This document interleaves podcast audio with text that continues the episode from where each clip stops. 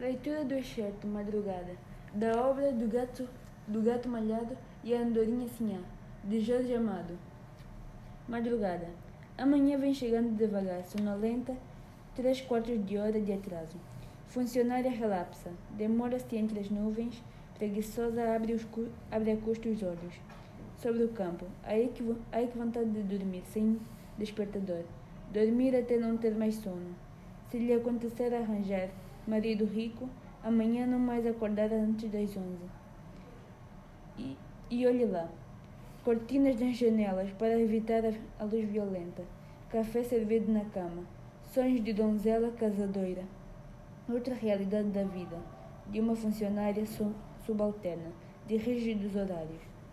Obrigada a acordar cedíssimo para apagar as estrelas que a noite acende com medo do escuro. A noite é uma apavorada, tem horror às trevas. Com um beijo, amanhã apaga cada estrela, enquanto prossegue a caminhada em direção ao horizonte. Semi-adormecida, bocejando, aconselha, aconselha esquecer algumas sem apagar. Ficam as pobres acesas, na claridade, tentando inutilmente brilhar durante o dia. Uma, triste, uma tristeza. Depois da manhã esquenta, o sol. Trabalho, trabalho cansativo, tarefa para gigantes, e não para, para uma tão delicada rapariga. É necessário soprar as brasas consumidas ao passar da noite.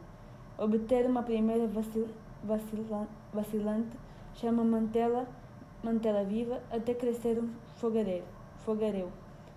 Sozinha amanhã levaria horas para iluminar o sol, mas quase sempre o vento soprador de fama vem ajudá-la, porque, porque o bobo faz questão de dizer que está passando ali por, a, por acaso, quando todos sabem que não, exi, não, não existe tal casualidade. E assim propósito, propósito deliberado. Quem não se dá conta da secreta paixão do vento pela manhã? Secreta?